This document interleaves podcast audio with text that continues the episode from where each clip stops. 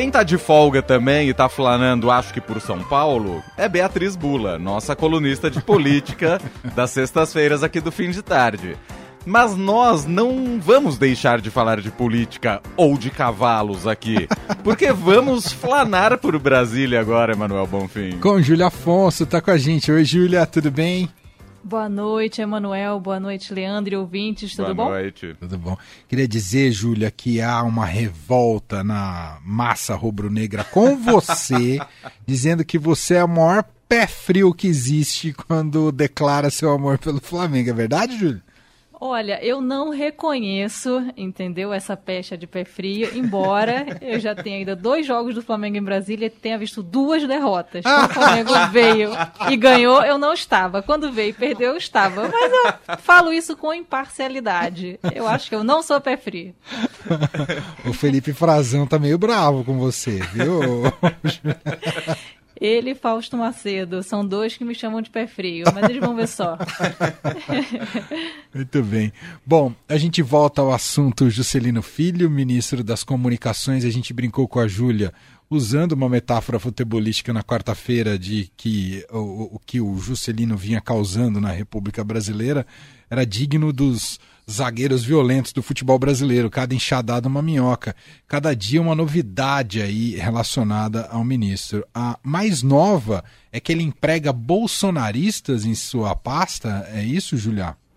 É, hoje a gente publicou né, essa reportagem em que a gente mostra que a estrutura de chefia do Ministério das Comunicações ela é em boa parte a mesma que estava atuando no governo anterior do Jair Bolsonaro, ex-presidente Jair Bolsonaro, com o ministro Fábio Faria. Né? No dia 1 de janeiro, a Casa Civil fez uma longa exoneração, uma exoneração em massa de diversos ministérios, incluindo as comunicações, e durante as semanas seguintes o ministro foi recontratando é, essas pessoas que tinham sido demitidas pelo, pelo atual governo. Né? A gente contabilizou nove que tinham cargos estratégicos na gestão anterior e voltaram agora.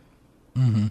Bom, e aí esses nomes que estão ali do lado dele é, são, fizeram parte do, do, governo Bolsonaro de alguma maneira.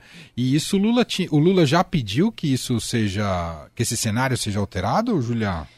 O presidente Lula estava cobrando né, dos, de seus ministros, um, como ele chama, uma desbolsonarização das pastas. Né? Ele vem falando isso desde as primeiras semanas do governo e hoje a gente, nessa matéria, a gente mostra até que uma das pessoas que voltou chegou a participar de uma motociata em apoio ao ex-presidente Jair Bolsonaro, registrou nas redes sociais e depois apagou essa fotografia.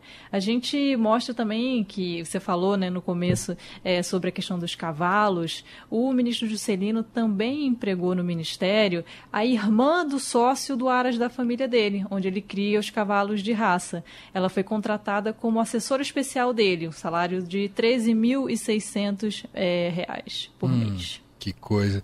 Bom, Juscelino já um pouco admitindo aí que a culpa, né, em algumas situações, ele resolveu devolver o dinheiro das diárias que ele utilizou irregularmente, que o governo federal pagou para ele, justamente quando o Estadão revelou a ida dele nesses leilões de cavalos, Julia. Exatamente. Ele, a gente publicou essa matéria na segunda-feira, né? Ele usou o avião da FAB, recebeu 3 mil reais de diárias do governo para uma agenda que era majoritariamente privada em São Paulo. Ele sai de Brasília numa quinta-noite, volta para cá na segunda de manhã e teve duas horas e meia de compromissos na agenda oficial, entre quinta e segunda e sexta-feira de manhã. E a partir de meio-dia, então, ele ficou livre, é, metade da sexta-feira, sábado, domingo, para se dedicar aos cavalos. Ele tinha pedido quatro diárias e meia, sendo que ele fez duas horas e meia ali de, de, de reuniões entre quinta e sexta.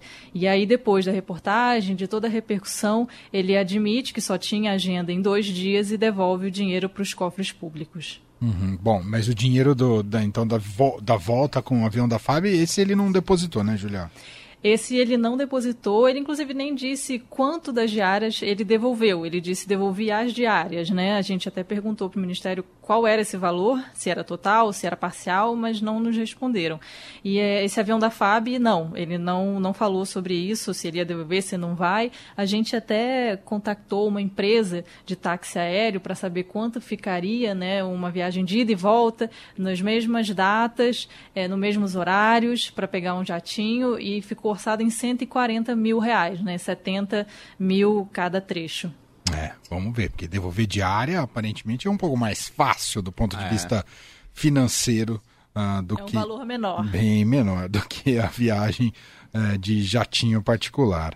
Uh, o que eu queria saber de você, Júlia, o presidente Lula ontem deu uma entrevista à Rádio Band News e pela primeira vez publicamente falou mais diretamente sobre o caso. Uh, diz que vai ouvir o ministro na segunda-feira, que já convocou uma reunião, mas deu a entender ali que se o ministro não der explicações, boas explicações sobre tudo isso que a imprensa vem revelando, ou melhor, que o Estadão vem revelando, que o ministro está fora do governo. Então há uma grande expectativa que esse caso é, ganhe novos contornos, novos desdobramentos a partir da semana que vem? Exatamente.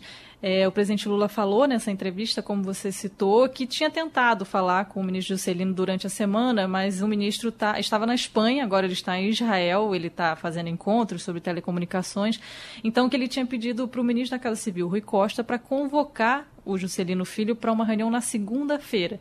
Então, na segunda-feira, a gente fica de olho para saber o que, que vai sair dessa reunião, porque o presidente Lula disse que se o ministro não conseguir provar a inocência, ele não pode ficar no governo. É. Vamos aguardar, né? Porque as provas são muito robustas. Uh, o Lula tem jogado politicamente, sabe da importância da União Brasil, né? Falou que vai dar chance do ministro se explicar mas realmente é quase insustentável a permanência do Juscelino Filho depois de tudo que foi revelado. Posso te perguntar se vem mais revelações pela frente? Não precisa contar o que, Júlia. Só hum. quero saber se tem mais pela frente. Teremos, teremos ah. sim. Vem aí. Vem aí, é, tá assim, rapaz. Não para. Os próximos capítulos. Muito bom. Júlia Afonso, diretamente de Brasília, gentilmente aqui entrando ao vivo no Fim de Tarde Adorado mais uma vez. Obrigado, Júlia, e a gente volta a se falar tão logo. Obrigada, gente. Bom final de semana para todo mundo. Para você também. É isso. Tchau, tchau. Tchau. Quem quiser mais informações, lembrando sempre, acesse ali o portal do Estadão, estadão.com.br. Tem toda a série de reportagens com toda a história envolvendo o ministro das Comunicações, Juscelino Filho.